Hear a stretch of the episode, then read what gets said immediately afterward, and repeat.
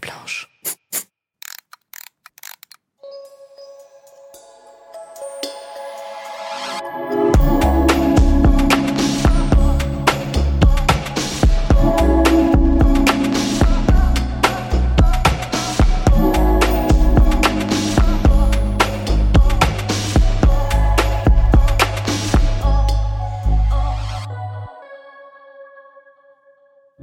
Maman, je ne t'ai pas tout dit. Jamais trop tard pour dire je t'aime ou je t'en veux, pour dire merci ou plus jamais ça. Première fois, première déception, moment de joie, grandes émotions, Eulaïque retrace avec ses invités, mère ou fille, les temps forts d'une vie de filiation. Toutes, nous évoluons comme nous le pouvons, avec nos forces et nos failles, nos certitudes et nos doutes. Nous n'avons pas choisi nos mères, elles non plus. Qu'avons-nous décidé de créer ensemble, dans la ressemblance ou l'opposition, dans la nécessaire construction de nos individualités Un podcast à la parole libre, animé par une mère, Nathalie, et sa fille, Anne-Lie, toutes les deux cofondatrices de Maison Minuit. Give me more, give me love, give me a like. Bonjour à toutes et à tous et bienvenue dans ce nouvel épisode du podcast A Like et dans notre rendez-vous bimensuel sur la thématique mère-fille.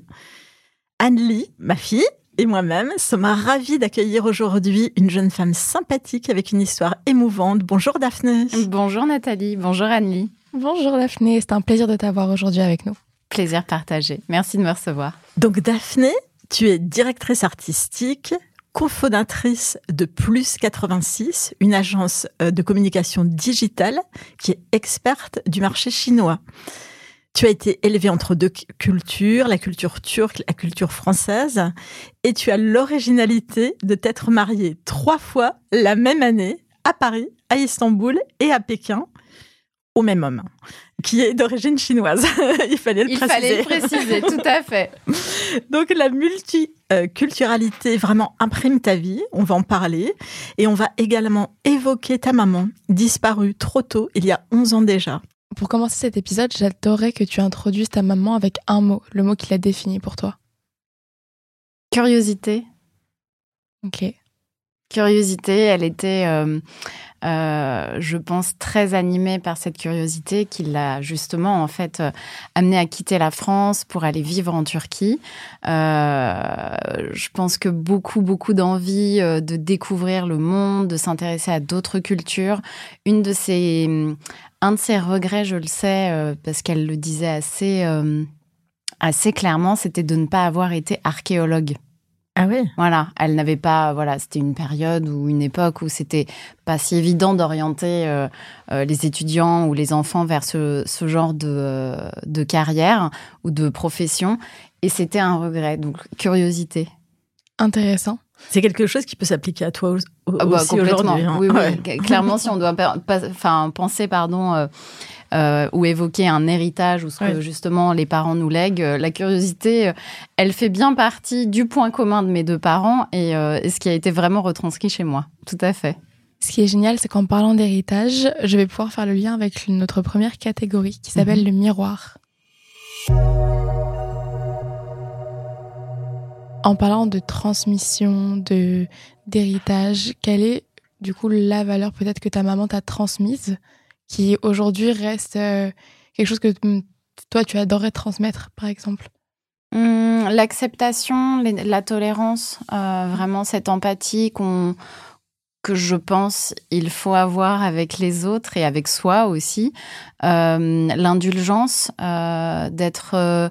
euh, je pense que on est tellement plus fort euh, quand on accepte déjà, qu'on s'accepte soi, quand on accepte les autres, et ça nous permet tellement de mieux avancer en Mhm. fait, plutôt que de bon voilà essayer d'évacuer ou de euh, euh, ou de passer outre, mais d'être dans l'acceptation, ce qui implique en fait d'avoir déjà la reconnaissance pour pouvoir être euh, dans cette acceptation. Et j'avais envie de rebondir là-dessus. Qu'est-ce que ta maman, euh, justement, a mis en place pour euh, que tu aies cette euh, acceptation de qui tu es? Qu'est-ce qui, dans ton éducation, t'a aidé sur cette voie? Je pense que, alors moi, je suis, je suis née en Turquie, à Izmir, Et je suis arrivée en France à l'âge de 6 ans parce que mes parents avaient divorcé. C'est quand même la, la, raison majeure pour laquelle je suis arrivée en France et la France étant le pays de maman. Et c'était pas évident socialement aussi de démarrer une nouvelle vie pour elle, pour moi, aussi dans ce contexte-là. Et moi, j'étais dans une école euh, à Cholet, dans le Maine-et-Loire, qui est une petite ville où il n'y avait pas beaucoup d'enfants. J'étais pas l'unique, mais il n'y avait pas beaucoup d'enfants élevés par un parent euh, seul, euh, monoparental. Et ça, c'était une des différences. Et puis l'autre différence, c'était que bah, j'étais pas née en France, moi. J'étais pas de Cholet non plus. Je venais de bien plus loin, avec un ailleurs on peut dire même quasiment assez exotique comparé à peut-être d'autres pays. Et, tout ça, c'était déjà des points de différence. Et à 6 ans, à 8 ans même aussi, euh, je me souviens en avoir souffert. Et de me dire, mais pourquoi euh, moi c'est comme ça? Pourquoi moi les vacances c'est toujours en Turquie? Pourquoi moi à Noël j'ai pas mes deux parents? Pourquoi Pourquoi? Et en fait, elle m'a beaucoup amené justement à accepter ça. Ça, ce sont des je dirais, des souvenirs d'enfant et une sensibilité d'enfant. Mais c'est quelque chose qui m'a permis de me construire et qui m'a tracé ensuite, euh, qui m'a suivi vraiment euh, toute la vie.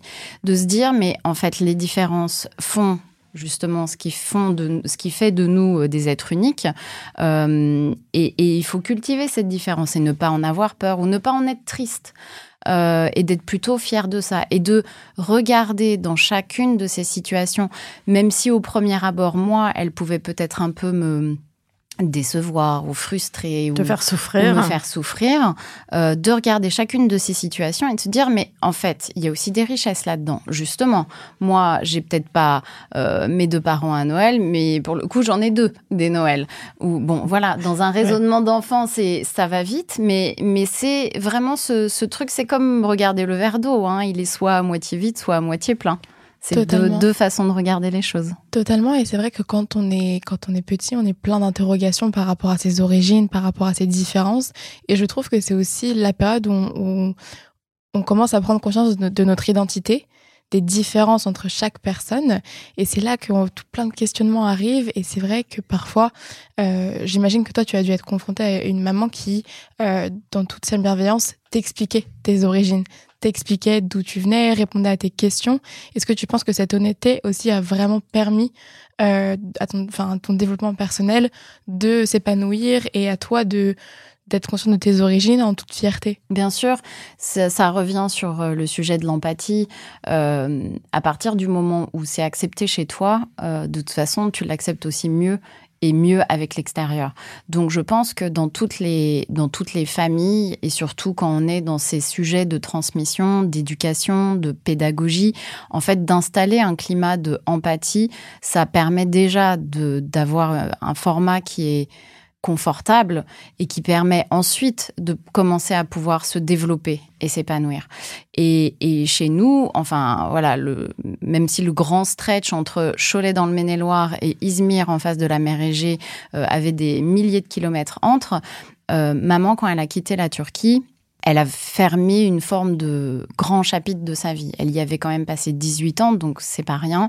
Euh, elle parlait turc, elle avait une carrière, elle avait évidemment une vie sociale, etc., etc. Et, et néanmoins, il restait évidemment plein de beaux et bons souvenirs de tout ça, qui pour moi permettaient de les revivre, soit par la mémoire évidemment, mais aussi après des choses toutes bêtes comme cuisiner des plats qu'on faisait en Turquie, qu'elle avait elle a appris, qu'elle adorait refaire, parce qu'elle avait aimé évidemment euh, les choses qu'elle avait découvertes et vécues là-bas. C'est génial, c'est génial. Prolonger l'expérience, prolonger euh, et puis créer des ponts en fait entre les cultures. Tout à fait. Et tu disais que effectivement, ce, déménagement en France a coïncidé avec le divorce de tes parents, donc j'imagine que c'était une période extrêmement difficile pour ta maman aussi, Bien sûr. où on se sent blessé. Est-ce que tu as eu l'impression que toi, enfant, tu as dû aussi gérer quelque part indifféremment, euh, peut-être gérer inconsciemment, tu vois, un peu la, la difficulté de ta maman ou la blessure euh, de tes parents, parce que un enfant qui est face à la séparation se sent toujours un petit peu, euh, entre guillemets, responsable. Alors, moi, je me suis jamais sentie responsable, en tout cas, de la cause euh, du divorce et de la séparation de mes parents. Néanmoins, euh, je me suis sentie responsable. Enfin, j'ai développé, je pense, une forme de alors certainement avec cette empathie qui était déjà là, mais de l'empathie envers mes parents. Parce que chacun, quand bien même nous étions tous les trois séparés et donc moi je vivais avec ma mère, mais je voyais très régulièrement mon père parce que euh, bon alors en France on a quand même beaucoup beaucoup de vacances scolaires hein, quand on est petit donc février, Pâques, euh, euh, l'été, puis la Toussaint, puis les vacances donc on avait un, quand même un planning assez régulier avec mon père pour se voir. Et au début du quelques années, en tout cas assez fraîchement après la séparation de mes parents, je le voyais aussi lui souffrir de ça. Et moi, du haut de mes 6, 7, 8, voilà, 8 ans, 9 ans, 10 ans, euh, j'ai ressenti ça et le besoin, en tout cas, d'essayer de hum, adoucir cette peine, mmh. euh, peut-être euh, compenser cette peine, peut-être parfois même de décider de parler de certains sujets qui les concernaient pour pouvoir être un petit peu à ma hauteur, être un petit mini médiateur. Mais voilà, c'est sûr que ça, ça a eu lieu. Quand bien même, je me suis, mais alors jamais, jamais, jamais euh, euh, senti euh, responsable de leur séparation. Absolument pas, jamais.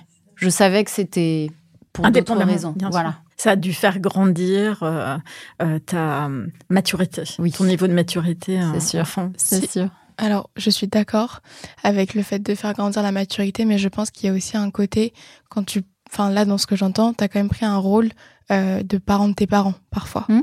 Et à un certain, quand, quand, tu es jeune, c'est quand même difficile, euh, certes même avec toute, euh, je pense, l'amour que tu as pour tes deux parents et cette cette intelligence émotionnelle que tu as développée, ça reste quand même très difficile d'avoir un rôle de parent de tes parents dans une situation qui est indépendante de toi, parce que leur séparation est fondamentalement indépendante de leur amour qu'ils ont pour toi. Est-ce que tu en as gardé quelques peut-être blessures de, ce rôle de, responsabilité un petit peu trop tôt? Euh, blessure, c'est certainement trop fort, euh, peut-être parfois euh, alourdi. Peut-être, oui, mm. ça c'est certain. c'était quand même, je veux dire, on est un enfant, on est, on est plutôt un peu vierge de tout, on est très éponge aussi. Et de voir les êtres qu'on aime le plus au monde euh, dans notre petit monde d'enfants, euh, c'est sûr que c'est assez lourd de voir ses parents qui sont tristes, euh, chacun de leur côté. Toi-même, tu es triste parce que tes parents sont plus ensemble, donc alourdi. Après, ça m'a jamais, ça m'a pas fait basculer comme un comme une adulte trop tôt non plus. C'est très intéressant euh, ta, question et, ce qui se passe et, le souvenir que ça m'évoque parce que euh, c'est vrai que ce sont des, des moments un peu clés euh, et assez précis dans lesquels tout d'un coup l'enfant sort de son rôle et devient, se rapproche un peu d'une forme de responsabilité, de parentalité. Mais, mais aussitôt, je dirais, le sujet passé, je redevenais une enfant et je redevenais euh, l'enfant chéri euh, de sa maman, euh, voilà, avec qui elle vivait et de, en plus moi je suis fille unique, hein, donc et de son papa qui voyait sa fille, voilà, pendant les vacances scolaires, donc de manière assez ponctuée. Et par rapport à justement l'interaction euh, que tu as pu avoir avec tes parents pendant cette euh, période-là, est-ce que tu avais l'impression de d'échanger sur certains sujets uniquement avec ta maman et avec d'autres uniquement avec ton papa? Ou tu avais l'impression que c'était très euh, fluide. Tu pouvais, tu parlais des mêmes choses à ton papa, à ta maman. C'est fluide. assez fluide. fluide.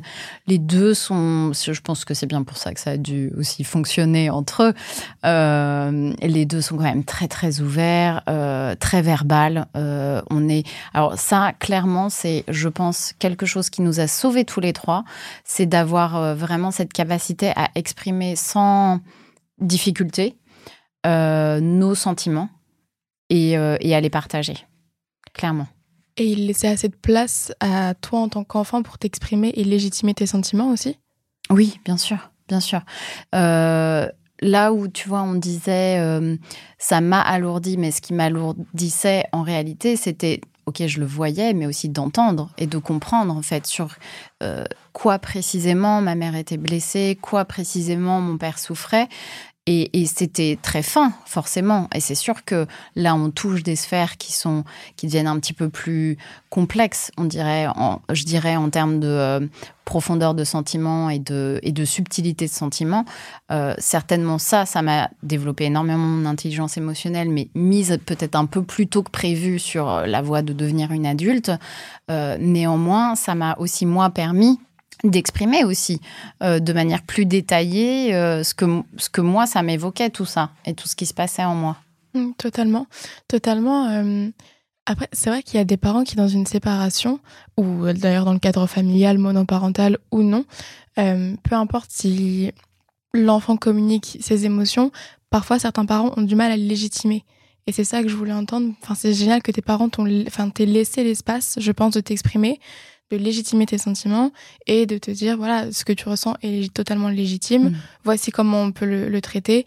Et je trouve que c'est une réelle force et tu le disais de façon assez forte tu dis que ça vous a sauvé et je suis assez en fait d'accord avec toi sur le fait que parler de ses sentiments partager une expérience euh, et être apte à l'accueillir et l'écouter même si elle fait mal mm. c'est quelque chose qui peut fondamentalement sauver des relations c'est libérateur. je pense qu'on a tous croisé des amis ou des gens autour de nous qui n'ont pas cette capacité à verbaliser les choses. Euh, ça rend parfois les événements encore vraiment plus douloureux. Et puis ça fait comme un nœud euh, qui, traîne comme ça pendant des années, des années, parfois même toute une vie. Et, et je, voilà, pour moi, je pense vraiment, enfin, je, je, je suis partie prenante qu'il faut communiquer, il faut, euh, voilà, exprimer et verbaliser, parce que, euh, voilà, parce que le bienfait euh, de la parole libératrice. Dans ton éducation, est-ce qu'il y a quelque chose que tu retiens particulièrement du style d'éducation de ta maman? Ben écoute, voilà, en résumé, très ouvert. on peut parler de tout, mais vraiment de tout. Euh, pas de tabou, euh, de l'empathie énormément. Donc après, euh, voilà, évidemment, elle est dans un rôle, et mon père aussi, d'encadrement, de mettre sur la bonne voie. Donc on n'est pas là pour faire n'importe quoi, c'est pas du tout ça. Mais, mais d'avoir de, la souplesse, de comprendre, ouais, bien sûr. Il y a une chose qui, qui m'intéresse. Est-ce que toi, tu as eu l'impression d'apprendre, d'enseigner quelque chose à ta maman, en fait?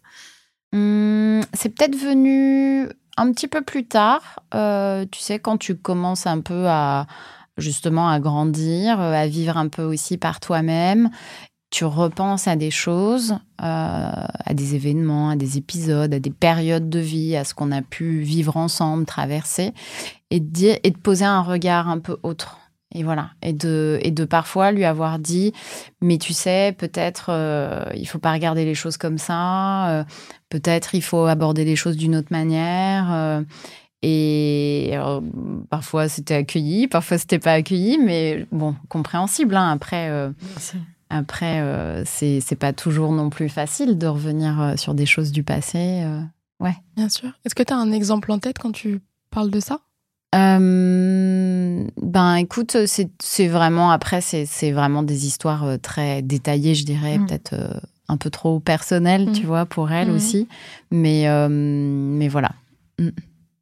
Notre seconde partie s'appelle l'entourage. C'est une partie dans laquelle on aborde tout l'écosystème en général de la relation, et une de mes parties préférées également. Dans l'entourage, peut-être commençons par le plus proche de ta maman et toi, ton papa. Mhm. Quel rôle ton papa a pu jouer dans cette relation-là euh, post-séparation? Euh, Peut-être pas son meilleur rôle, je pense, euh, du point de vue de ma maman. ils se sont séparés comme un accord. Néanmoins, je pense qu'il y a eu beaucoup de peine du côté de ma maman. une peine qui a un peu duré euh, dans le sens où euh, je pense qu'elle était tellement dans une nouvelle phase de sa vie, avec plein de transformations, avec plein de changements, euh, que ça a un peu sacralisé, si tu veux, cette, cette séparation.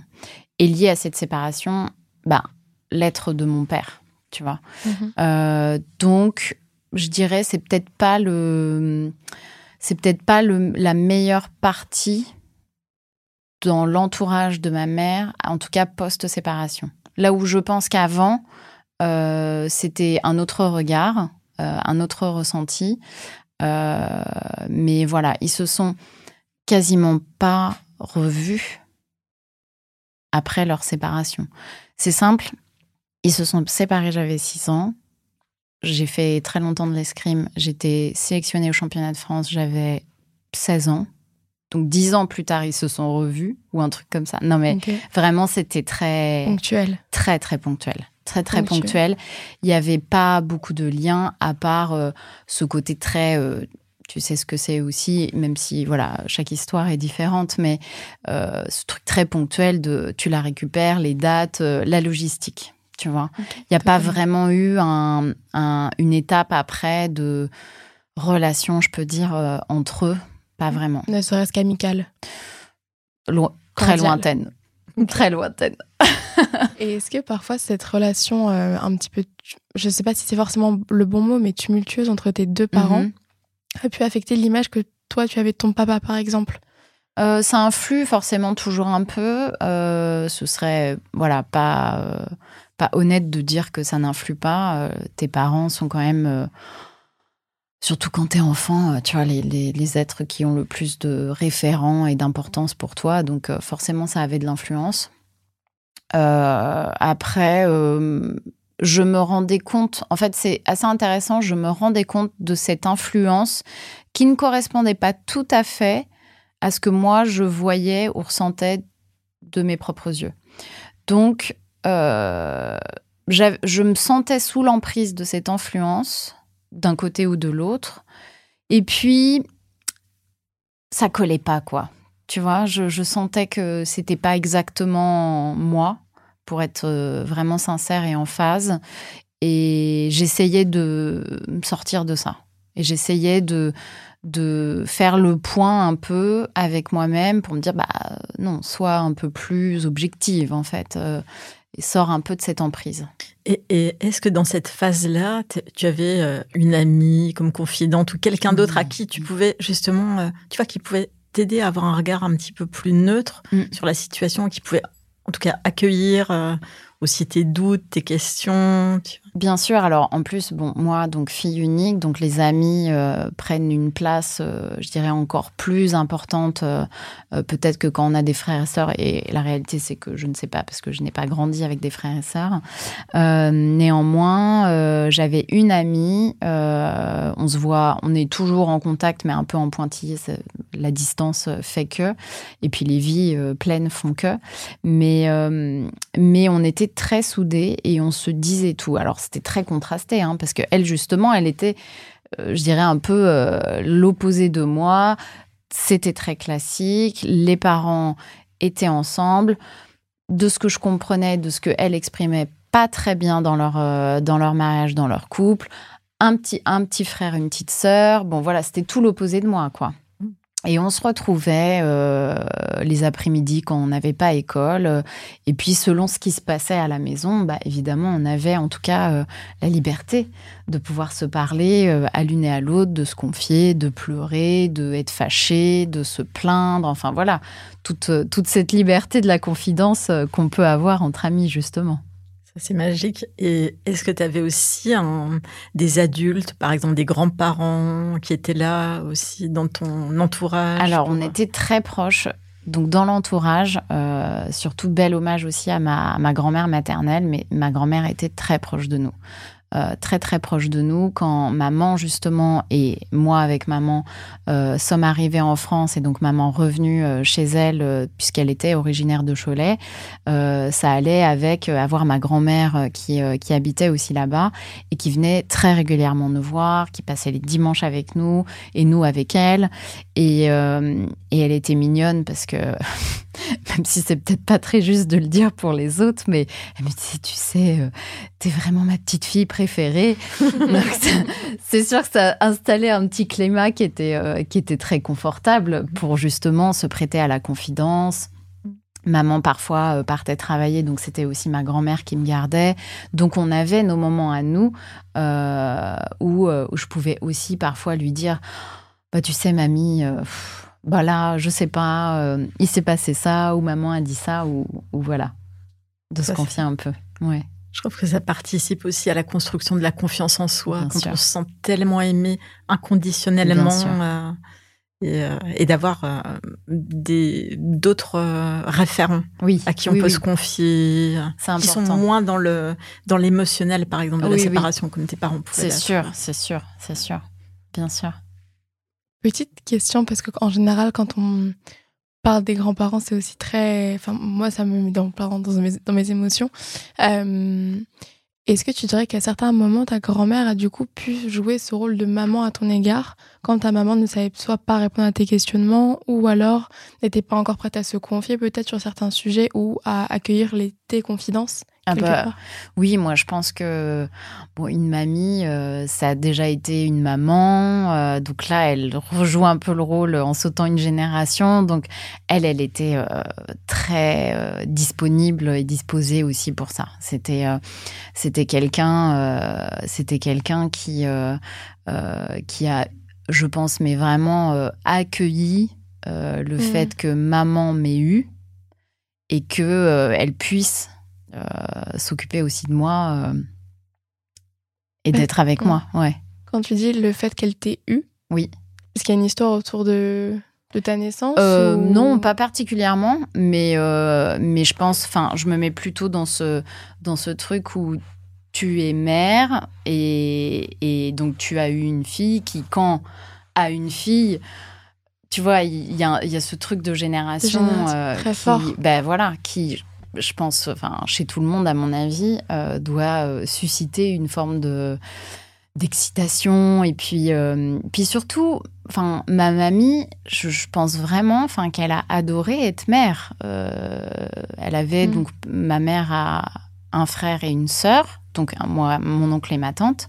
Donc ils étaient une fratrie de trois et je pense que, enfin, je n'y étais pas, mais de ce que j'ai pu voir ou ce que mes, mes donc mères, oncles et tantes euh, ont pu retranscrire, euh, je pense qu'elle a adoré être mère, ma mamie. Donc, tu vois, quand il y a eu ah maintenant j'ai des petits enfants, un espèce de sentiment maternel qui renaît de, aussi, de réengouement, tu hmm. vois, sur bon allez et les gâteaux et les trucs, tu vois, et on fait les petits plats. Ouais, c'est adorable, c'est adorable, c'est adorable. Et, et euh, ça c'est magique. Et du coup, euh, côté Turquie, comment se, se passait justement l'environnement familial avec tes grands-parents?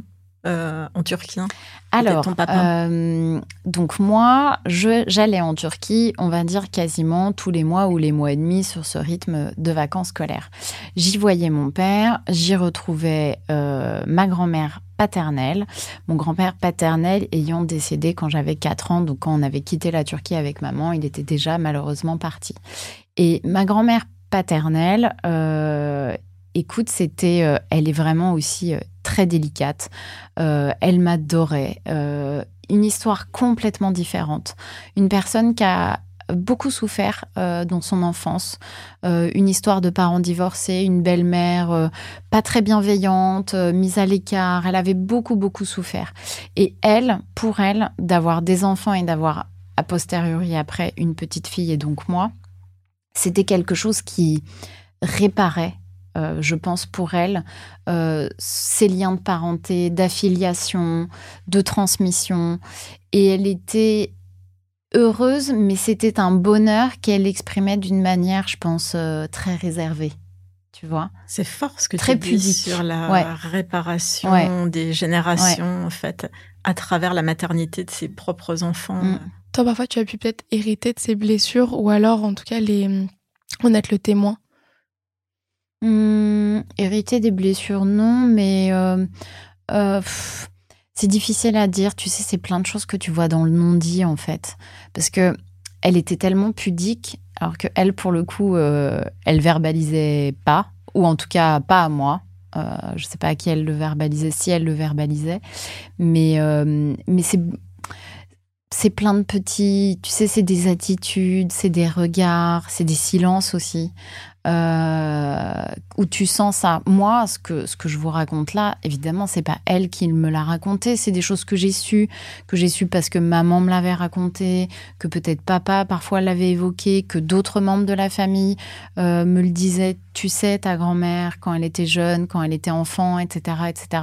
Et donc, c'est ça aussi qui te permet d'avoir une meilleure compréhension de ce à quoi tu assistes. Euh, euh, Dans la dynamique familiale. Voilà, et, sans jugement aucun d'ailleurs, hein, mais, euh, mais c'est forcément des histoires de puzzle. Hein, les histoires de famille et les histoires de vie d'ailleurs de, mm, chacun et chacune.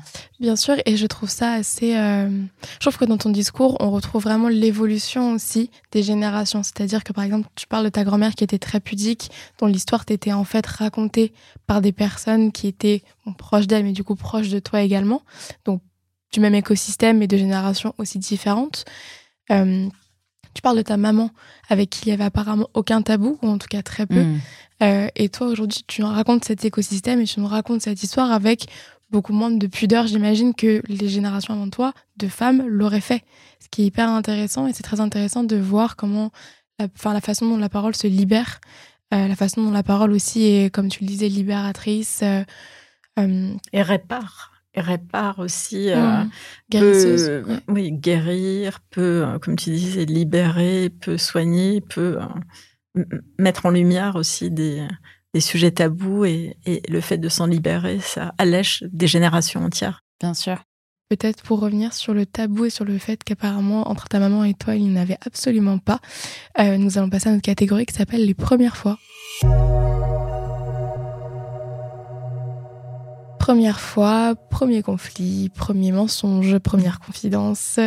Est-ce que peut-être pour commencer, j'ai vu que tu acquiesçais quand j'ai dit premier mensonge.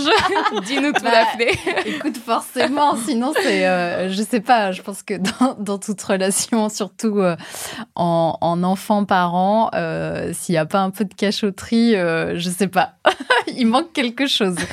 Est-ce que tu as eu l'impression de dire plus de mensonges à ta maman, à ton papa? Bah, plus facile à cacher à, papa. Ah bah, évidemment, si tu veux, euh, il était loin, euh, il n'était pas sur. Enfin, je veux dire, avec papa, on n'était pas sur des, des dynamiques de quotidien. Euh, là où c'était complètement le cas avec maman. Donc, euh, donc autant te dire que euh, les opportunités étaient beaucoup plus grandes, pour le dire comme ça. Il y a eu, il y a eu, enfin voilà, bon, je pense que comme tout ado, on adore les fringues, on suit la mode. Il y avait des choses qui étaient peut-être parfois un peu plus osées que d'autres.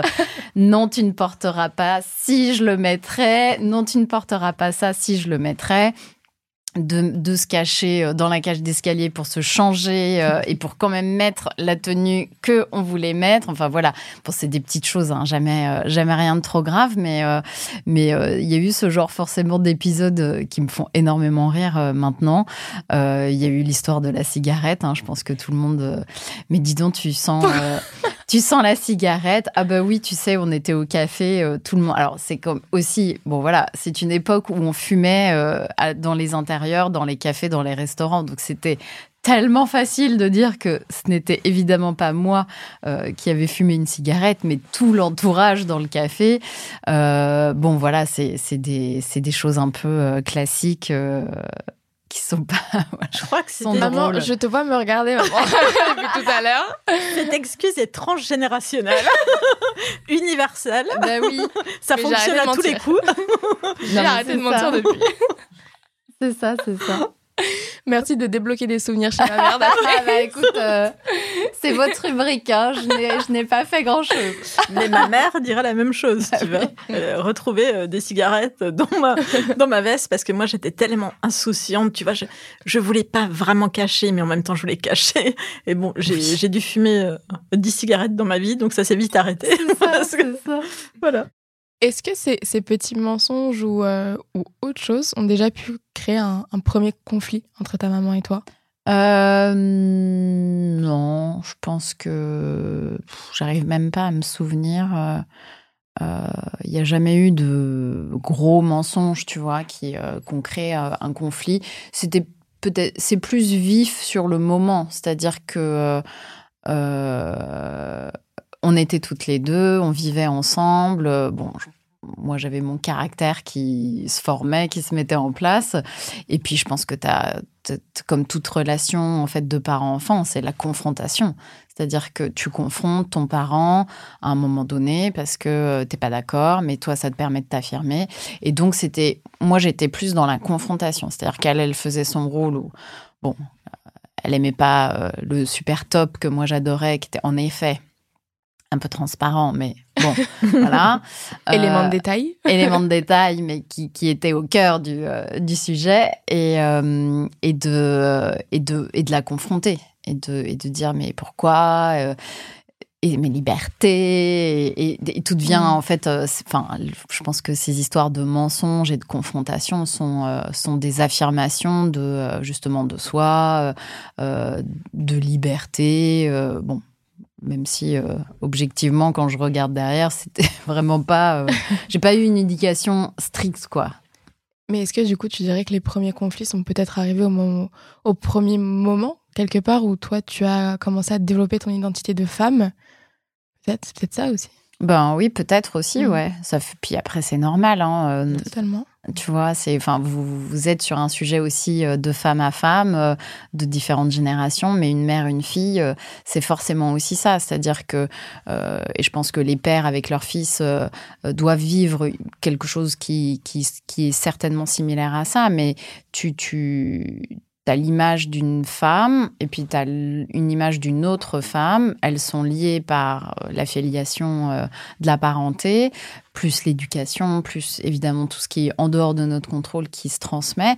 Mais en même temps, euh, on est deux êtres différents. Et en fait, il y a un moment donné où, où cette, elle est saine, je pense, cette espèce de confrontation pour dire, mais attends je suis pas un moule de toi, je suis pas un mini toi, euh, moi je suis moi avec euh, mes différences euh, dont je suis fière. Et c'est ça, participe de l'affirmation et de ta construction d'identité mm.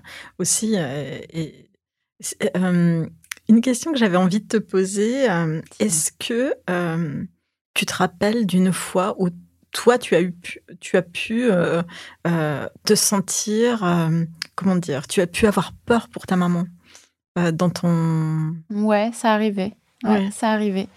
C'est arrivé, c'est euh, quand je suis un peu plus adulte, tu vois, justement, quand j'ai reflété certaines choses, qu'on parle, euh, qu'on parle des sujets qui, elle, tu vois, la, la fragilisent ou la touchent. Et, et et quand moi, je me positionne en lui disant, mais tu sais, peut-être, euh, euh, il faudrait voir les choses autrement ou faire autrement, et que je vois que ça, la, ça l'émeut, mais que ça la blesse, en fait, euh, parce que c'est encore certainement vif en elle, bah là, c'est, ça m'a inquiété. Tu vois, ça m'a inquiété parce que je pense que j'ai senti que certaines choses n'étaient pas terminées, tu vois, c'était encore peut-être un peu vif, quoi. Mm. Quand on est enfant, c'est vrai que ça, doit être un sentiment compliqué à mm. gérer quand on est face à ses parents, on sent des blessures. ou de la vulnérabilité, tu vois. Euh, ce, qui, ce, qui est, enfin, ce qui existe chez tout le monde, hein, la vulnérabilité, euh, on a des phases aussi comme ça. Mais, euh, mais oui, surtout en plus, je pense maman était une figure forte. C'est-à-dire qu'elle a un. C'est une, une, femme qui avait un caractère fort, euh, qui n'était pas toujours facile, euh, mais qui l'a permise de vraiment euh, bah, accomplir tout ce qu'elle a fait dans sa vie, de partir loin, de, de, assumer cette curiosité, tu vois, qui, qui, qui, était vraiment en elle, de revenir en France, de se reconstruire une vie avec moi un peu dans les bagages, donc d'être aussi, tu vois, une femme seule qui élève son enfant et d'avancer. Donc elle était elle était quand même une femme de caractère une figure pour moi forcément euh, parce qu'elle est ma mère un peu par défaut mais aussi pour la personne qu'elle était et tout ce qu'elle avait accompli une figure forte. Et donc c'est d'autant plus euh, c'est d'autant plus euh, contrastant ou comment je peux dire? Quand tu vois de la vulnérabilité chez tes parents, tu vois, ce contraste de la figure forte et tout d'un coup de, euh, de, sentir que c'est fragile, euh, que c'est hyper délicat, que, si tu l'effleures, ça va limite un peu, euh, tu vois, exploser. Et tu sens ça, c'est c'est oui, c'est particulier. Et, ouais, complètement. Et est-ce que ta maman avait reconstruit sa vie sentimentalement? Non. Est-ce qu'elle a... Non. Donc vous, ouais, en fait, c'est ça. Tu vois, moi, c'est mm. ça qui me qui, me faisait de la peine. C'est que euh, je pense qu'elle était, elle a été bouleversée, euh, mais parce que ça l'a touchée sur, euh, tu vois, une zone quelque part en elle pour sa propre histoire à elle aussi d'avant, de famille, etc. Donc ça a été compliqué pour elle de refaire sa vie. C'était même carrément pas un souhait. Euh, elle a développé beaucoup d'autres choses. Euh, euh, elle s'est occupée de moi. après, elle a, tu vois, elle a refait sa vie professionnelle aussi. mais ce truc de la carte sentimentale, je dirais la facette sentimentale de sa vie, n'a pas été, n'existait plus. Et toi, tu avais envie ah, mais, mais complètement, mais complètement. Combien de fois je lui ai dit, mais mais c'était mon point de vue, tu vois, c'était mon point de vue où je lui disais, mais la vie ne vaut pas la peine d'être vécue d'être. Et, enfin, tu vois, en plus, bon, euh, on n'est pas de la même génération, Annie, on n'est pas de la même génération, Nathalie. Mm. On n'était pas encore, je veux dire, avec des applis pour se rencontrer, c'était pas ça. Mais les formats avaient vachement évolué aussi sur la nature des relations. Donc, il y avait plein de choses possibles euh, sans repartir dans un truc classique de mariage ou peut-être un peu lourd ou peut-être un peu euh, enfermant ou quoi que ce soit. Donc il y avait plein de choses qui, qui déjà étaient possibles sur l'évolution des formats, tu vois, euh, des relations couples. moi j'aurais aimé clairement qu'elle qu'elle soit qu'elle soit accompagnée dans sa vie, tu vois, de refaire sa vie euh, avec un grand R et avec un grand V. Euh, c'est peut-être pas ça le sujet parce que je savais qu'elle en est, elle n'en avait pas aspiration, mais d'avoir euh, des bons moments. Enfin, ce que ce que je pense la vie a de chouette à offrir et surtout quand on, clique avec quelqu'un, c'est que c'est encore plus agréable, quoi. Mais ça, je j'aurais aimé. Après, moi, c'est ce que j'aurais aimé pour elle. Si elle, elle le souhaitait pas voilà. Bien évidemment. Voilà. Puis je pense que tout le monde agit en fonction de ses propres euh, expériences, de son histoire familiale, de ses blessures. Complètement. Alors dis-moi si tu es à, l'aise de répondre à cette question, mais tu nous parles de son histoire à mhm. ta maman. Mhm. Euh, tu nous dis que c'est une femme forte. Mhm. Est-ce qu'elle est devenue forte à cause de son histoire ou est-ce que c'est un tempérament qu'elle a toujours eu? Et si tu te sens à l'aise de nous parler un petit peu de son histoire et de alors, euh, complètement à l'aise. Euh, moi, j'y étais pas forcément, elle avait 4 ans, mais j'ai cette fameuse anecdote de ma mère euh, et de ma grand-mère et de ma tante qui la raconte, et même mon oncle, que ma mère à 4 ans se roulait par terre de colère. Bon, donc, euh, parce qu'elle, je sais même pas euh, quel était le point de départ du, du truc, mais euh, c'est fort quand même. Enfin, moi, je sais que j'ai jamais fait ça de ma vie, enfant ou encore moins grande d'ailleurs, ce serait drôle. mais c'est pas du tout, du tout mon caractère. Donc, maman, il y avait un truc où je pense que ça, c'était un peu volcano parfois. devait avoir des, des émotions fortes, des choses avec lesquelles elle était frontalement pas d'accord et euh, voilà, elle l'exprimait. Donc, euh, donc caractère fort. Je pense déjà assez tôt, hein, parce que si 4 ans, euh, elle pouvait faire. Alors, c'était pas, elle faisait pas ça tout le temps, hein, heureusement pour, pour elle et les autres. Mais voilà, moi, j'ai ça m'a marqué cette, euh, cette anecdote parce que surtout en fait on me racontait cette anecdote et j'ai un, une image en fait qui va avec de euh, la photo de ma mère donc de ses quatre ans mais elle est vraiment haute comme ça euh, toute mignonne avec une petite coupe à la garçonne et, et l'uniforme de l'école. Et elle est avec sa grande sœur qui est qui est avec qui venait de faire sa première communion. Donc c'est vraiment une jolie petite photo en noir et blanc vous savez avec le bord en dentelle. Enfin c'est vraiment charmant. Et on dirait un petit ange. Et j'ai toujours un peu ce ce, contraste, tu sais, de la photo du petit ange de 4 ans et cette espèce d'anecdote qu'on m'a toujours racontée de maman qui avait fait une, colère mais explosive euh, à se rouler par terre. Et, euh, et, je me dis, ah, fort quand même, parce que euh, tu vois ce truc très intéressant du clash entre ce que mmh. je dirais, voilà, le corps et le visage dégagent, et puis la force de cette petite, tu vois, de 4 mmh. ans qui, qui clairement n'était pas d'accord avec quelque chose pour, pour s'enrouler par terre. Et, et, je pense qu'après, la vie, en fait, je pense qu'on est tous un peu avec une forme de pattern, euh, tu vois. Euh, mm.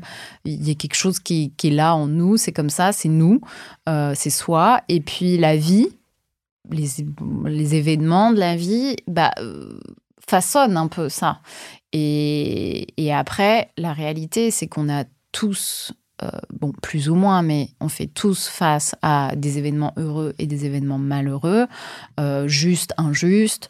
Bon, voilà, ça, fait partie de la vie. Et je pense qu'en fait, c'est ça qui se passe après. C'est que sur la base euh, d'une personnalité ou d'un caractère, les événements bah, façonnent et font que ces traits-là s'accentuent ou disparaissent ou se diminuent. Et, Totalement. et voilà. Mm. Totalement. Et, et quand tu regardes le parcours de ta maman, c'est vrai qu'à l'époque, quitter la France Ah bah euh, par oui. amour, euh, Ouais. s'installer dans un autre Mm. pays, La avoir un Turquie, enfant, en plus, 18 ans, Tu vois, la Turquie à Ouais. l'époque, euh, Ouais. c'était un peu. euh, c'est loin, c'est c'était assez inconnu. musulman, c'est- euh, voilà. qu'est-ce que c'est, euh, tu vois? Donc c'était, euh, euh, c'est sûr, hein, c'est une toute autre époque. Euh, mes parents sont de 51, tu vois, moi je suis de 83. Ils sont partis, euh, ils sont partis dans les années, euh, je sais pas, 65, un truc comme ça. Donc euh, euh, c'était, euh, enfin, mon père était venu. En fait, mes parents se sont rencontrés en France à la fac de Poitiers, complètement Mhm. improbable. Et, et lui est évidemment, je pense, le seul Turc de, de tout l'ouest de France, à mon avis. Et, et ça a cliqué entre eux et ils ont fini, ils ont eu leur diplôme. Elle l'a suivi, ils sont installés là-bas. Elle a vécu 18 ans là-bas. Ça montrait sa force de caractère. Bah, parce qu'il a oui. fallu sûrement s'affirmer. Il devait y avoir plein de préjugés sur euh, Sur leur réunion, mais oui, son déménagement. Mais oui, vois. complètement. Alors après, euh, bon, ma, ma famille du côté de mon père est, euh, est très ouverte, sans quoi ça, ça n'aurait pas été possible. Mais en dehors de l'entourage familial, c'est sûr que pourquoi, enfin, et je pense que la réponse à ça, c'est pourquoi pas, en fait. C'est ça. Donc, euh, donc non, un parcours, euh, un parcours très riche. Ils ont vécu d'abord à Istanbul. Elle travaille au consulat de France. Euh, ils ont ensuite déménagé à Izmir. Elle était enseignante de français au lycée Saint-Joseph, donc donc auprès de plein de petits élèves turcs. Elle a, tu vois, elle voulait absolument bosser, alors qu'elle aurait pu aussi très bien être dans un rôle d'épouse, de mère, et puis, euh, et puis de, vivre une vie euh, euh, voilà, comme ça, euh, confortable, euh, parce que parce que c'était aussi possible. Euh, mais ça n'a jamais été son choix. C'était c'était clairement quelqu'un qui euh, euh, voulait toujours avoir sa forme d'indépendance, être active, euh, je pense euh, s'affirmer, vivre, vivre plein de choses quoi. Je pense qu'elle est surtout c'est quelqu'un. Enfin, on en revient à sa curiosité, mais à mon avis, euh, ce, ce truc, tu vois, de d'avoir envie d'apprendre, de découvrir. C'est quelque chose qu'elle t'a transmis parce Oui. que ça t'a vraiment préparé Ouais. aussi, je ouais, pense, c'est sûr. à, à l'histoire que tu as Mm. avec ton mari d'origine chinoise. Donc toi aussi, tu es projeté dans une multiculturalité. Ah bah oui, hein. oui, non mais c'est sûr que euh, moi je suis donc je suis née à Izmir et, euh, et moi j'ai appris euh, le turc et le français en même temps. Euh, donc maman me parlait en français et j'allais, je lui répondais en turc ou, ou vice versa. Et puis après, quand on a déménagé et que de la Turquie à la France, puis avec surtout ces voyages très réguliers, moi ça ça m'a fait prendre conscience qu'on vivait dans un monde et pas dans un pays. Ouais. Automatiquement, en fait, moi, ça m'a, ça m'a fait ça. Et, euh, et après, bon, mes deux parents euh, ayant le goût pour le voyage, on a fait des voyages touristiques pour des vacances ou autres, mais donc le monde était grand, ça j'avais compris, Euh, et je trouvais ça fascinant. Et, et mon mari d'origine chinoise, Bon, de toute façon, rien n'est euh, rien n'est calculé dans la vie, mais euh, mais écoute, je pense que j'avais besoin d'aller encore plus loin dans ma découverte du monde ça. euh, et d'aller jusqu'en Chine, voilà. C'est génial. On pose souvent euh, cette question à nos invités et c'est une notion qui est revenue notamment dans le second épisode du podcast avec Michel Aymar, la notion de pardon. Mhm. Est-ce qu'il y a un moment donné quelque chose que tu as dû pardonner à ta maman Qui a été le premier moment peut-être? Hmm. Bah oui, on a eu plein même. Enfin, tu vois, euh, Je pense qu'il y a eu des coups de colère, il y a eu des, il y a eu des coups euh, peut-être de, euh, c'était trop pour elle, donc des fois où tu vois, tu satures. Hein. Je pense que euh, on entend des fois les mamans quand elles sont un peu surmenées que ça déborde, et puis ça déborde, ça déborde un peu injustement parce que parce que c'est un peu un coup de trop, tu vois, et, et de pardonner ça, et de dire bah oui non mais ok cool, c'est pas grave c'est, euh, mm. j'ai compris. On peut pardonner cette réaction euh, surdimensionnée par rapport à la situation, peut-être? Oui, et puis, et puis, moi, il m'est arrivé une fois d'être fâchée et je voulais bien marquer le fait que j'étais fâchée. Euh, donc, j'avais délibérément mis de la distance. j'avais, oui, j'avais mis de la distance vraiment, tu vois, avec le téléphone. En plus, ça tombait sur la période de Noël, donc c'était sensible, voilà. J'avais bien, euh, je m'étais dit, tu lâches pas. Euh, c'est symbolique. Ça, ouais, c'est symbolique. Euh, faut pas que, faut pas que tu laisses passer. Et puis, et puis après, bah, ça permet, tu vois, ça permet de un peu apaiser. Faut, le temps, c'est bien pour ça. Hein. De toute façon, par moment, il vaut mieux laisser passer du temps que essayer de vouloir absolument régler les choses dans l'instant et, et, de se dire, bah après, on réouvre le chapitre et puis on se parle et puis on pardonne, bien sûr. Enfin, oh mon Dieu, heureusement d'ailleurs que. Euh, enfin, on n'a jamais été comme ça. C'est-à-dire que euh, moi, j'ai jamais été. Je suis pas quelqu'un dans. Combien même, ok pour confronter, mais je suis pas quelqu'un du conflit. J'aime pas le conflit et j'aime surtout, surtout pas euh, rester dans un, un conflit comme ça qui s'éternise. Et quand elle est partie, donc ça fait 11 ans maintenant, je me suis dit ça. Oh mon Dieu, mais heureusement, heureusement qu'on allait bien en fait. Euh, t'imagines, tu, tu, enfin, ça arrive parce que maman, elle est partie. Euh, c'était pas du tout, euh, enfin, c'était pas du tout prémédité, tu vois. c'était une mort qui était très spontanée. donc c'est ça qui était difficile de, de, parce que tu peux pas te préparer à ça. Donc je le souhaite à personne, mais ça arrive. Et c'est ce qui m'est arrivé à moi. Et, euh, et, je me, et souvent, je me suis dit, mais oh mon Dieu, mais heureusement, mais heureusement qu'on n'était pas fâché euh, à cause d'une connerie ou même à cause de quelque chose de plus profond. Heureusement. Parce que faut faire son deuil. Déjà, ça, c'est pas mmh. facile. Et faire son deuil quand, en plus, tu as des regrets, mon Dieu. Mon Dieu. Et le fait la parole libérée. Et voilà, et j'allais y revenir, exactement. Tu vois, on, peut, enfin, communiquer, oui, euh, encore et toujours, mais parce que tu, tu alors là, c'est hyper extrême ce que je veux dire, on peut pas vivre comme ça, mais tu sais pas ce qui peut se passer. Moi, ça m'est arrivé, et ce que je veux dire, c'est que, bah, heureusement, on n'était pas fâchés, on était en bon terme, on s'était parlé deux jours avant, euh, super, enfin, voilà, au moins. Euh, tout allait bien. Tout allait mm. bien tout allait bien. Tout allait bien. Mm. Je trouve que c'est un, une très belle façon de lier ton histoire à notre prochaine catégorie qui s'appelle l'envol. En général, nous introduisons cette catégorie en parlant de l'envol, la première fois que tu as quitté le foyer, euh, quelle est ta première euh, impression quelque part d'avoir euh, d'avoir pris ton envol? Mais je pense que là, j'aimerais bien commencer en parlant peut-être de l'envol symbolique de ta maman. Ouais. Tu vois Ouais. Euh, tu parlais du fait que vous étiez en bon terme. Mm-hmm. Tu parlais également du fait que vous étiez très proches. Est-ce que ça t'a permis d'avoir un deuil plus facile quelque part, moins douloureux Je pense, je pense, ouais. Euh, je pense parce que. Euh, on n'a pas pu se dire au revoir parce qu'il n'y a pas eu de, de temps pour ça. Tu vois, moi j'étais à Paris, elle, elle était à Cholet. Euh, je l'ai su euh, un matin, voilà. Euh, néanmoins, comme il y avait une communication très régulière entre nous, qu'il n'y avait pas de tabou, qu'on se parlait, voilà, sincèrement, simplement. Il n'y avait pas de, il y avait pas de, j'ai pas regretté, tu vois. Et je pense que ça, c'est ça sauve pour faire un deuil euh, euh, plus en paix.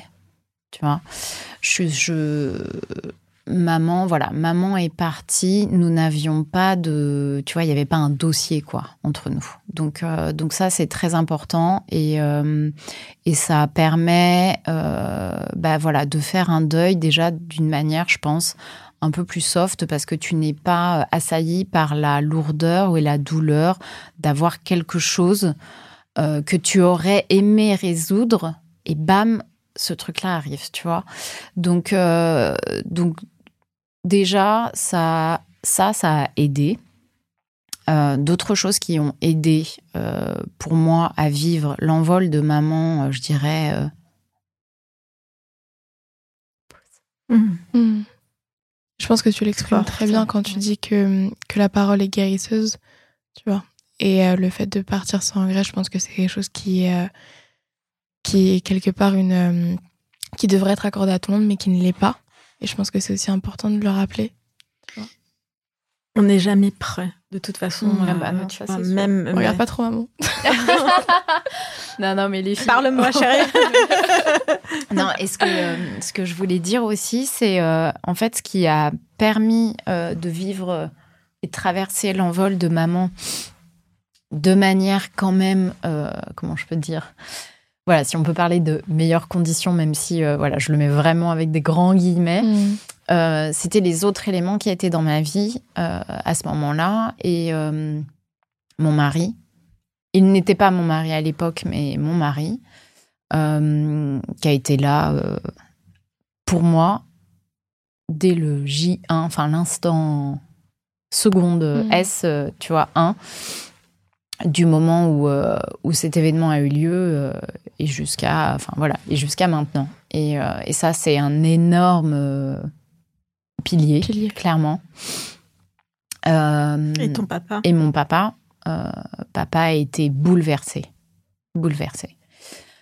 Bouleversé parce que lui a vécu ce que je décrivais avant c'est-à-dire que ils avaient un chapitre et que ce chapitre-là, il n'était pas résolu et que et qu'elle est partie et, et je pense que des regrets. Voilà clairement des regrets. Il m'a dit euh, ah mais je pensais que on allait se revoir peut-être autour de ton mariage ou euh, des choses comme ça. Voilà. Et puis ben le mariage il a eu lieu mais ils n'ont pas pu se voir euh, à cette occasion là donc des regrets pour pour lui je pense pour elle aussi même si elle bon voilà le timing a fait que c'était comme ça et puis de toute façon, cette mort n'a pas été choisie, elle a été subie. Euh, et donc, euh, et donc euh, voilà, un regret, je pense pour eux, clairement, si je peux parler aussi en son nom à elle, mutuel sur se séparer comme ça sans jamais avoir pu finalement Apaiser. Apaiser. C'est pas réparer, parce qu'il n'y a pas de choses à réparer. La séparation, elle était faite. C'est pas revenir là-dessus, mais peut-être, euh, voilà. Apaiser. Apaiser. Remettre un peu mm. de, de amical là-dedans, un peu de, de tranquillité là-dedans, de mm. douceur là-dedans. Donc ça c'est euh, ça c'est certainement un regret euh, un regret pour lui mais évidemment j'ai la chance d'avoir papa aujourd'hui encore avec moi avec nous euh, forcément, c'est des événements qui rapprochent, euh, qui ressoudent. Euh, on n'était pas du tout loin, mais ça contribue, ça renforce énormément. Et puis, et puis, bah, il y avait toi, Nathalie, parce que tu étais quand même pas très loin dans ma vie, et surtout à ce moment-là. Et, et, en fait, le, le job que j'avais, dans le cadre que j'avais, m'a aussi évidemment énormément permis de bah, de me raccrocher à la vie, quoi, en fait, tout simplement. Donc, euh, donc c'était, j'avais un petit, j'avais, voilà, trois, trois socles qui, quand j'ai su cette nouvelle, euh, qui, qui, qui nous est tous tombé dessus euh, et qui était assez dramatique parce que pour cette raison-là, que ça nous tombait dessus, on s'y attendait pas. Elle, elle était jeune aussi et moi j'étais encore plus jeune aussi. Et, et c'était, c'était d'avoir ça sur lequel on peut se reposer pour justement revenir à l'envol, mais justement euh, avoir, je dirais, la bande passante pour pouvoir euh, ben, un peu refléter tout ça, euh, se dire elle en est où, digérer l'information. Cette, digestion de l'information, elle prend en plus, c'est des cycles, hein, elle prend tout plein de formes. elle s'image aussi de manière différente dans le temps. donc, donc ça m'a, voilà, permis quand même, enfin, je dois dire, avec le recul aussi maintenant, que j'ai. C'est pas un truc drôle ni facile à traverser. Euh, je le souhaite à personne comme ça, mais néanmoins ça arrive. Euh, et pour ma part, j'ai eu beaucoup de chance parce que ben, j'avais vraiment des éléments dans ma vie à ce moment-là et qui sont globalement toujours là aussi, euh, qui, qui m'ont permis quand même de traverser ça dans de bonnes conditions. C'est vrai que Pardon, je me permets de rebondir sur le fait que euh, je pense que tu as soulevé un point très important qui est celui du, celui du travail, de l'environnement de travail dans lequel on se trouve. Je pense que la parole se libère aujourd'hui beaucoup euh, mhm. sur les environnements de travail, sur les management, euh, les, enfin, les formes de management toxiques. Mhm. et je pense que le fait d'avoir été dans un cadre alors moi j'étais plus jeune quand c'est arrivé, donc j'ai pas forcément suivi le, euh, les discussions que tu as pu avoir avec maman, mais euh, je, me souviens qu'elle m'a partagé l'information hmm. et qu'elle était très affectée, sincèrement. Hmm. Qu'elle me disait mon Dieu, mais voir Daphné comme ça, c'est très touchant et en même temps ça brise le cœur et, et c'est quelque chose pour moi qui m'a fait tilter en me disant ah en fait oui bon elles sont collègues mais outre ça oui. il y a une vraie en fait notion de respect une vraie notion de d'écoute. Pour moi, c'était euh, se mettre à l'écoute parce qu'on est décontenancé. Mmh. Euh, quand, je, me rappelle très bien de la situation. Tu es décontenancé, tu as le cœur brisé pour la personne. Et moi, j'avais une affection particulière pour toi et je l'ai toujours. Euh, et, c'est vrai qu'on on sent que la, enfin, moi, j'ai senti à ce moment-là, c'est surtout se mettre à l'écoute, te dire, prends le temps. Mmh. Tu vois, prends le temps pour toi. Euh, parce qu'il y a que toi qui peux arriver à digérer cette hmm. douleur. Euh, et prends le temps, prends ton temps. Parce qu'il n'y a pas un temps euh, universel pour tout le monde dans cette circonstance. Tu vois, Annie, à quel point c'est c'est précieux et c'est pour ça que j'en parle. Et tu, tu es quand même. Enfin, on était dans une entreprise avec des grands objectifs, euh, avec un rythme très soutenu, avec des choses à délivrer, avec euh, des objectifs financiers euh, à atteindre. Il y avait une pression, comme dans beaucoup d'autres entreprises. Et d'avoir tout d'un coup à l'égard, d'une de tes personnes, d'une des personnes de tes équipes, ce, terrain d'empathie, euh, d'installer aussi un climat comme ça, c'est hyper précieux. Moi, je me souviens très très bien d'une amie qui, quand l'a su aussi, euh, a été évidemment très touchée pour moi, mais avait, et ça il faut que tu le saches, une forme de tranquillité pour moi parce qu'elle savait où j'étais, avec qui je travaillais, et mm. comment ça se passait? Et elle m'a dit, si tu étais dans telle autre entreprise, je serais venue te chercher, mais immédiatement, parce que ça aurait été nocif, en fait, pour toi et dans ton, dans ton job, en fait. Les gens n'auraient euh, tiré profit ou...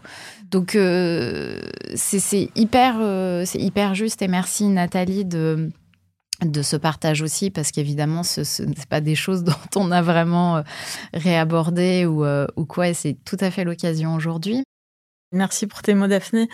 Euh, pour moi, si tu veux, c'est ça fait partie de quand tu es un leader, tu dois être là pour tes équipes. C'est pas que dans un sens. Et les moments de vulnérabilité, on les a tous, on les vit tous à différents moments de notre vie et euh, être capable justement de les prioriser par rapport à des objectifs euh, d'entreprise, c'est essentiel. Sinon, on perd ses équipes, on perd la confiance et on ne construit pas dans la durée. C'est certain. S'il y a une, une, leçon, un apprentissage, une manière de penser que tu retiens de ta maman et que toi tu aimerais transmettre? Eh bien, écoute, euh, l'écoute attentive, ouais l'écoute attentive. Euh, elle m'en a, j'en ai énormément bénéficié. Euh, et je trouve que c'est important de pouvoir laisser les autres aussi parler. Alors euh, attention, hein, parce que donc j'ai pas de problème à parler, je verbalise facilement, je peux avoir tendance à un peu déborder parce que j'aime bien justement communiquer, mais mais très important de laisser la parole, écouter. Mmh. entendre, écouter et entendre, ah c'est pas, la, même chose. c'est vrai que ça n'a rien à voir. C'est vrai. Et pour parler un petit peu de ton envol, puisque finalement, euh, alors qu'il est plus symbolique, certes, quand est-ce que, enfin, si oui, quand est-ce que tu as eu l'impression de prendre ton envol?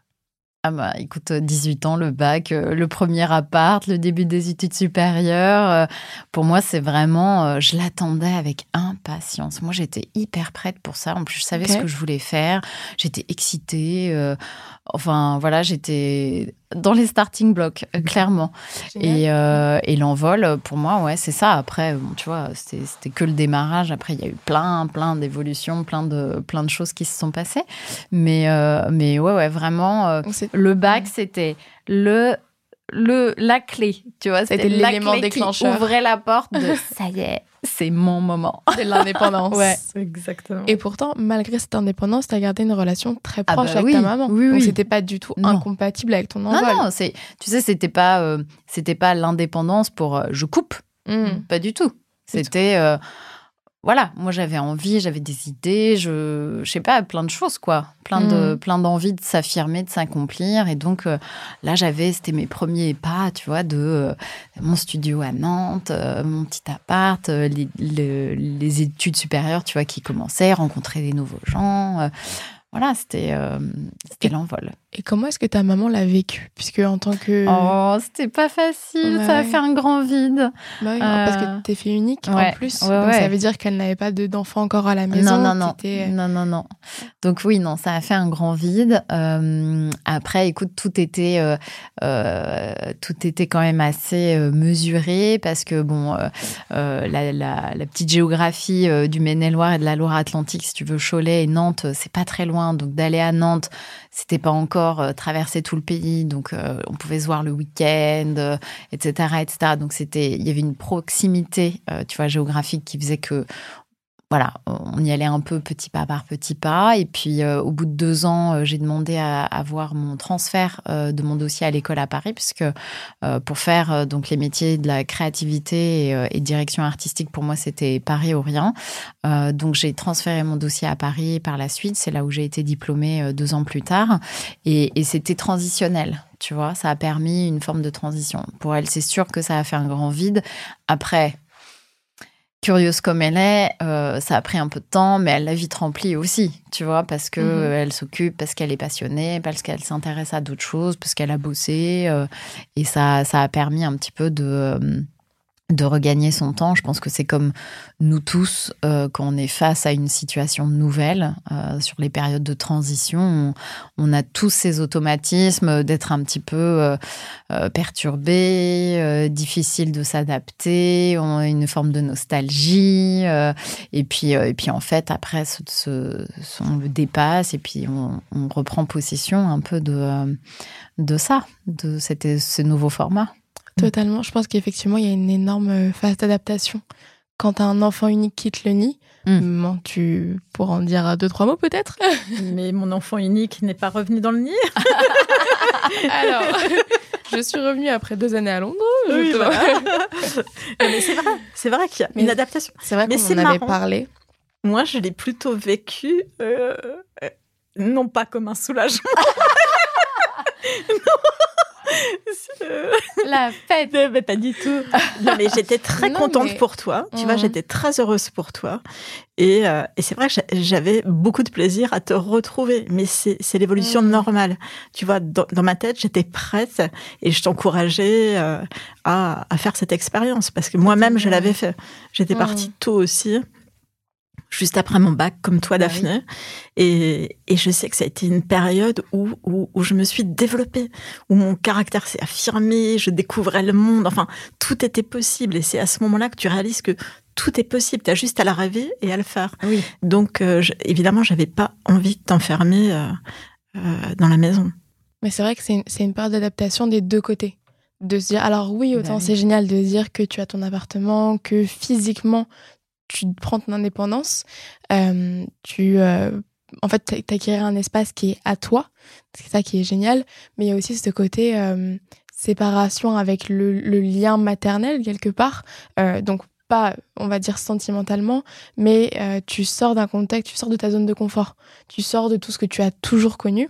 Et j'imagine que peut-être pour ton papa, ça a été aussi très différent, la façon dont il l'a vécu, parce que ton papa qui ne vivait pas avec toi, qui vit en Turquie ou mhm. Oui, il, est, essentiellement, euh, mhm. essentiellement à Istanbul, euh, vient très régulièrement à Paris. Alors, euh, papa, lui, il était ravi quand j'étais à Paris. Ok. Voilà, puisque on se voyait beaucoup, beaucoup plus. Beaucoup, beaucoup mhm. plus. Donc, donc, lui, il était excité. Pour moi, voilà, donc excitée parce que évidemment, euh, euh t'as ta première fille, euh, grande fille qui, voilà, 18 ans, ça y est, ça commence les études, fait son petit bout de chemin, donc beaucoup d'excitation, de fierté, et puis et puis ravie parce que en fait, à partir du moment où je me suis installée à Paris, bah en fait, euh, on se voyait quand même euh, beaucoup plus souvent, euh, c'était plus facile, c'était plus régulier en fait. C'est là où nous, on a commencé à avoir de la régularité. Tu vois, là où avant, c'était segmenté parce que c'était la période des vacances scolaires. là, j'habite Paris, j'étudie Paris, lui vient pour son boulot, et donc c'était voilà, la régularité, on la découvre en fait là. Ah, tu reviens dans deux semaines, ok, bah dans deux semaines, euh, euh, ah, on pourra faire ci, on pourra faire ça, enfin voilà. Et, c'est là que ça, ça, a commencé, sans parler de quotidien forcément, mais mhm. de, tu vois, d'avoir des plus de fréquences. Et est-ce que tu dirais que dans une certaine mesure, ça a pu améliorer aussi votre relation ou vos bah, liens ou bah, Bien sûr, bien sûr, bien sûr. Ça les renforce. Euh, euh, c'est naturel, tu vois. C'est c'est jamais facile, hein, ce truc un peu de planifier. Tu sais, tu c'est comme si tu attendais qu'il se passe euh, parce que c'est le seul moment où ça peut avoir lieu, qu'il se passe certaines choses, tu vois, dans dans justement dans la vie entre un père et sa fille. Donc, puis c'est quelqu'un qui travaille énormément, donc pas toujours non plus une disponibilité sur moi, mon calendrier de vacances, tu vois. Donc, euh, euh, donc c'était plus naturel. Et ta maman, comment elle l'a vécu un elle petit était peu contente Elle était contente. elle était contente pour nous. Elle était contente pour nous. De toute façon, tu sais, euh, c'était vraiment l'idée, c'était de veiller à ça, c'est-à-dire que moi partir pour toutes les vacances scolaires, voir mon père, que ce soit en Turquie ou ailleurs si on voyageait, c'était pour ne pas couper le lien. Euh, mhm. C'était pour toujours quand même sécuriser, du temps passé ensemble, euh, voilà. Et, euh, et, elle était, elle était contente, tu vois. Enfin, qu'est-ce que tu peux de toute façon souhaiter d'autre que ça? Totalement. Peut-être pour avant de te laisser lire ta lettre à ta maman, si tu as un conseil à transmettre aux auditrices, aux auditeurs qui nous écoutent, qui ont vécu ou vivent actuellement une situation similaire à la tienne mhm. en termes de l'envol de leur maman, mhm. qu'est-ce que tu leur dirais? Euh, de se rappeler des bonnes choses, euh, des belles choses, euh, l'importance d'écouter, parce qu'en fait, c'est c'est tu te refais un peu en playlist, tu vois, euh, euh, des conversations ou des souvenirs, tu vois. Donc euh, bien écouter les, les, moments du qui ont été vécus pour ceux aussi où voilà on est encore on est encore là où tout le monde est encore là et, et de cultiver ouais le souvenir c'est hyper important. Et puis peut-être, alors après c'est, je pense vraiment très personnel à chacun, mais de de faire vivre, tu vois, la personne. Euh, malgré le fait qu'elle euh, elle ait disparu de ce monde. Euh, donc voilà, raconter une anecdote, parler d'elle comme aujourd'hui, évidemment, mais de raconter des anecdotes, de se remémorer des souvenirs. et puis après, c'est c'est plein de choses, hein, tu sais, c'est porter ses valeurs. Oui, voilà, et puis les valeurs, bien sûr. Porter ses valeurs, porter sa... Oui. Aussi tout ce qu'elle t'a transmis. Ouais. Et ce dont Et on a puis- parlé. Et puis euh, de l'accepter parce que c'est sûr que ce sujet de l'envol, bon voilà, tout dépend euh, des conditions pour euh, les unes et les autres pour pour comment ça se passe, mais d'accepter et d'essayer voilà de vivre ça, je pense le plus sereinement possible quoi. De, et de s'entourer, c'est-à-dire que c'est compliqué la vie parfois euh, il y a des choses comme ça dures qui arrivent euh, puis des fois c'est en plus de quelque chose d'autre. Donc euh, d'avoir on parlait d'empathie mais d'avoir aussi de l'empathie pour soi. Tu me le conseillais justement de prendre ton temps. Donc prendre son temps s'écouter accepter même si c'est pas facile mais accepter. Et puis essayer de composer avec ça de la manière la plus ouais sereine et, et douce possible Merci beaucoup pour ce partage. Merci beaucoup, Daphné. Merci à vous deux. Merci. On va te laisser faire ta lettre à ta maman.